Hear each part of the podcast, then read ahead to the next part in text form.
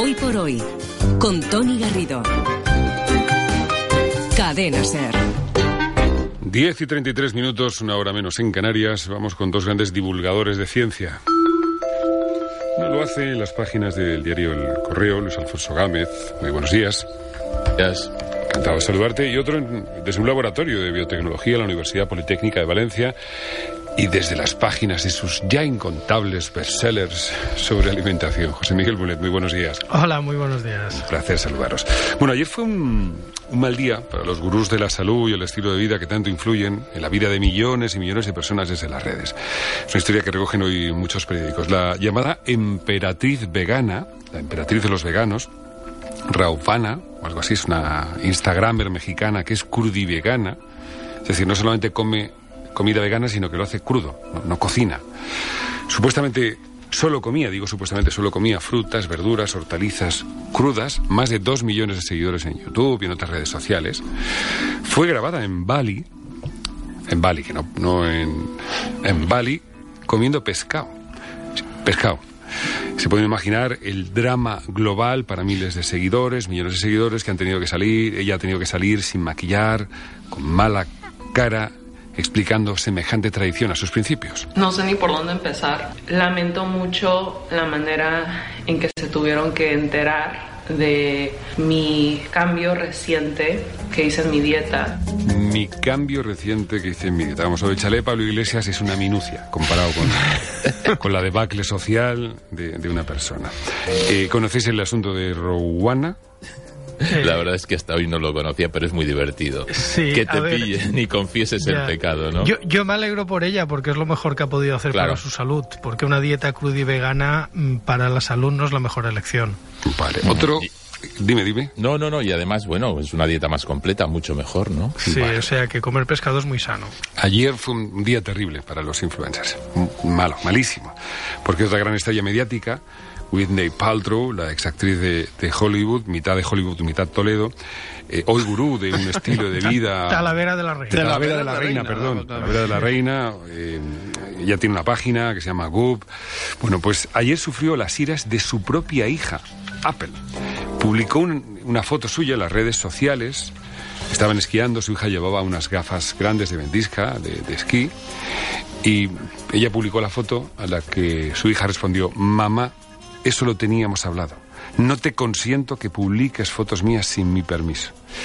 Eh, en fin, ¿podrías resumirnos? Yo sé que eres Esta muy no fan. hablan cara a cara, obviamente. ¿no? Se- Es brutal. Ellas se contestan por se, se contesta la madre e hija en redes sociales. Pero sabemos si es porque la hija tiene otra página y tiene los derechos cedidos a otra página. Porque No igual sé, es un yo- conflicto de, de copyrights. Yo lo que sé es que Luis Alfonso Gámez es muy fan de Whitney Paltrow, ¿verdad? Hombre, me encanta. Me encanta. Una mujer que ha sido capaz de levantar un imperio porque eh, su página GOP eh, tiene un valor de 250 millones de dólares, ahí es nada. Vendiendo protectores de vampiros psíquicos, Sí, y enemas de café. Enemas de café decir, y huevos si vaginales. Ca- cápsulas de café, pero en vez de bebértelas es por el otro extremo. Es todo, es todo muy duro. Lo que pasa es que, eh, vamos a ver, te- han tenido un mal día, pero van a tener 364 días fantásticos después. sí, ya me que- gustaría a mí tener un mal día de los suyos. Claro, a mí también. Vale, eh, vende remedios que contienen ingredientes como luz de luna, amor, piedras bendecidas con Reiki, nieblas protectoras, aceites profundamente aromáticos contra las malas vibraciones a 27 dólares el frasco. El frasco. Sí, sí, sí. Todo Y lo a, pilla Cristina 85, Cifuentes. y a bueno. 85 dólares piedritas para, prote- para equilibrarte los chakras. Y los enemas de café creo que el tratamiento valía 150 dólares o 200, o sea que vende el café más caro del mundo. Bueno, Y vamos a, vamos a escuchar a Whitney Paltrow, perdón, en televisión con Jimmy Fallon en 2016. No encontraba productos que fueran lujosos y al tiempo efectivos contra las arrugas y demás, que además fueran orgánicos. Como sabéis, yo estoy muy metida en lo de la comida sana y el bienestar y creo que esta línea de cosméticos no es más que una extensión de eso, de intentar comer bien. Y estoy muy orgullosa de ellos. Hemos trabajado 13 meses sin parar con un químico hasta conseguir que fueran realmente gozosos. Tan gozosos los productos estos de GOP de Whitney Paltrow que en esa misma entrevista se los terminan comiendo. It's so delicious. It's delicious. Yeah, let me try it. French.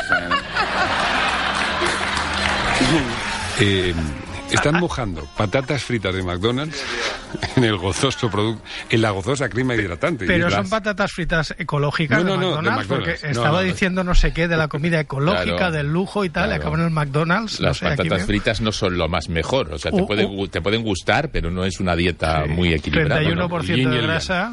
Bueno, Pero pero este- hablemos, este- de, pero- hablemos, perdona, hablemos de los famosos. Yo, me gustaría utilizar este ejemplo de Wendy Paltrow en cuanto a famosos que nos venden productos y que nosotros sin tener mucha idea y sin preguntar vamos y compramos.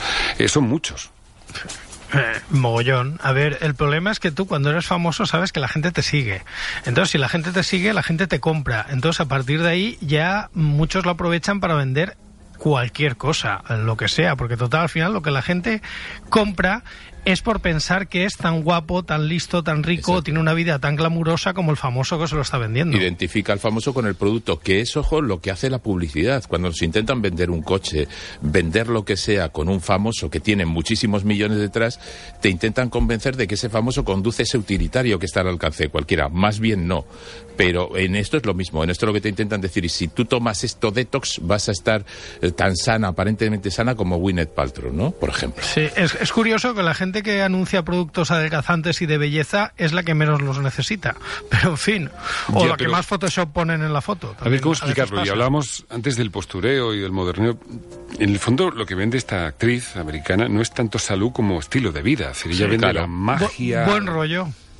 Claro, es que, es que vamos a ver, se identifica ahora mismo todo esto de, de lo detox, de lo natural, se identifica con, con, eh, con que tienes una, un estatus cultural y, de, y económico.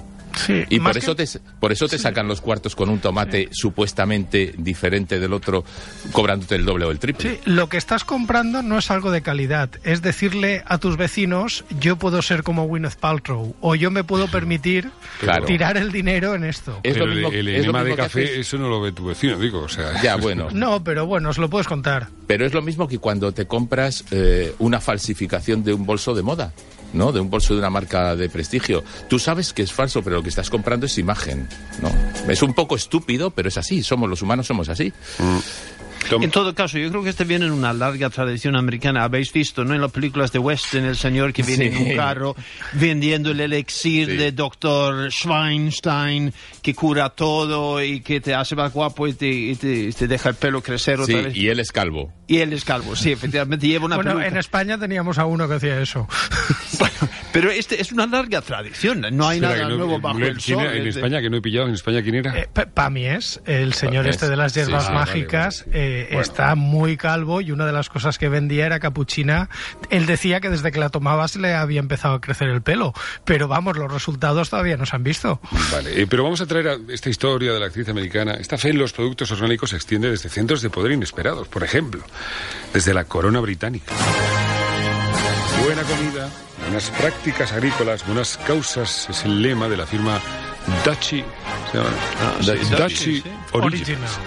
Comercializa todo tipo de productos de alimentación, desde uvas hasta salchichas, galletas, brócoli, leche, sí, sí, mm, remolacha, mulet. ¿Nos puedes contar a quién pertenece la marca Dachi Originals? Pues al príncipe Carlos de Inglaterra, que se ve que mientras va haciendo tiempo para ser rey, pues se dedica a la agricultura. Eh, se supone, se supone no, datos en la mano, el principal productor de agricultura ecológica de Europa es el príncipe Carlos de Inglaterra. El principal productor de agricultura ecológica es Sí. Carlos de Inglaterra. Y del mundo es Amazon, por cierto. Porque Amazon ha comprado Whole Food, que es el principal distribuidor americano, y eso. Y entonces el príncipe Carlos tiene una empresa que se dedica, básicamente es el mayor propietario de tierra agrícola en Gran Bretaña, de la misma forma que aquí es la Casa de Alba. Y se dedica pues a eso, a la agricultura ecológica, porque ya sabemos que el príncipe Carlos es muy concienciado y yo creo que está todas las mañanas con Camila y con los nietos con una azadita allí sacando remolachas y zanahorias para luego venderlas en el mercado. ¿no? Nos lo podemos imaginar todos, ¿no? Sí. Pero eh, lo que sí sabemos es que viene de antiguo, es un defensor de las tradiciones británicas. Bueno, está ahí bien. y lo hace desde las prácticas agrícolas eh, seculares hasta la jefatura hereditaria del gobierno. Es decir, esto es una tradición. Y él lo respeta. ¿Y, y creéis que eso afecta eh, de una forma u otra sus posiciones respecto a los progresos científicos, Gámez. Sí, sí, por supuesto. Se oponen los transgénicos, por ejemplo. Sí, Eh, pero eso es para guardar su negocio también. hay Eh, claro, evidentemente. Y luego es que, vamos a ver, el príncipe Carlos de Inglaterra eh, ha sido duramente criticado por los científicos británicos porque, por ejemplo, promueve tonterías como una tintura desintoxicante de alcachofa, que, digamos, vulgarmente dicho, sería un quitarresaca, ¿no? O sea, tú lo que viene a decir es, tú abusa de todo lo que quieras, tú luego te tomas esto que te vendo yo, por supuesto, a un módico precio, eh, a 200 libras el litro, que no está mal, no sé si hay algún vino eh, en el supermercado de la esquina que, se venda a ese precio, y digamos, todos tus abusos se van a la porra y te, te desintoxicas el cuerpo. Bueno, los médicos británicos están diciéndole que eso es una barbaridad. Y un cirujano oncológico, cuando él dijo tonterías sobre el cáncer y la homeopatía, que porque también es defensor de la homeopatía, lo tiene todo el hombre, eh, le llegó a decir una cosa muy lógica y que debemos tener todos en mente, que eh, mientras la, sabiduría de un científico como él viene de años de estudio y de experiencia, el único aval que tiene tras de sí Carlos de Inglaterra es la cuna. Es el accidente de haber nacido en la familia real y por eso se le escucha, no por su preparación en nada. Voy a añadir una cosa. El príncipe Carlos dijo eso que ha comentado Luis Alfonso en la conferencia inaugural de un Congreso Mundial de Oncología que fue en Inglaterra. Es decir, delante de los mejores oncólogos del mundo mm, hay que tener morro para salir, dar la conferencia y decir que también hay que pensar en los tratamientos alternativos como la homeopatía. La- eh, defendía algunos tratamientos peores como la terapia Gerson, que básicamente Sí. consiste en morirse de hambre y tal, delante de la gente que sabe. A ver, ¿cómo vas a hablar tú delante de la gente que sabe de eso? Pues No, mira, cuando pasa- eres príncipe, pues eso, Claro, lo te vienes es que se- arriba. Se, de impune, Inglaterra, se cuidado. sentía impune. Sí, Claro, yo tengo corona claro. y vosotros no, pues me vais a Exacto, escuchar a mí exacto. ahora. Vamos a ver, lo que pasa es que la corona británica tiene un sello eh, que da a los distribuidores de todo tipo de cosas a la, a la familia real. Mermelada y, Y, eh, queso. eso es. sí, sí. Y entonces eso le da un prestigio, ¿no? Le da un Y- prestigio a la y marca. tenía homeópata oficial, por cierto, que falleció Exacto. hace dos años de accidente de bicicleta, Peter Fisher. Y da- un homeópata oficial. Sí, Sí, que yo debatí con él una vez en Madrid, muy divertido ese señor. Y luego tenía una firma de farmacia que les, que les, digamos, les suministraba a la Casa Real que promocionaba la homeopatía como vacuna. Ah. Pero él sí cree en las vacunas. Sí, sí creen las vacunas, pero bueno, la homeopatía Sí, pero- también puede... Pero también, pero que todo vale, vamos. Todo vale. Él sí promueve las vacunas. Y, y él, en de hecho, los promueve azulejos del Castellón también promueve de vez en cuando. Todo por la no sé si pasta. cabe en el mismo saco, pero... De Castillo. Bueno, de todas- eh, ese dato... Bu- que- Buscad en las revistas del corazón y lo encontraréis. Pero el dato, eh, Carlos de Inglaterra sea el mayor productor de productos ecológicos de toda Europa con su compañía, ese, ese dato ya me ha dejado... En, en fin, Pues es lo que hay. Luego interesante. dicen que la agricultura ecológica es de proximidad, del pequeño productor y tal. Nah, los Y, números de- no y de- y que, y que está al alcance de todos y que no abusan de los precios y no Y hay que no venden multinacionales. estatus. No hay multinacionales. Bueno, hoy desde aquí lo que decimos es, más allá de lo divertido que pueda ser ver a Wendy Paltrow con sus huevos esos en... Deja, deja. Y la cápsulas medida de- contra vampiros de enemas. psíquicos. Este Y- el café por el vampiros bujerón. me parece lo más- Piensen ustedes, pensamiento crítico, amigos, pensamiento crítico. Gámez Mulet, escépticos, gracias, un abrazo. Abrazos. A vosotros. Seguimos.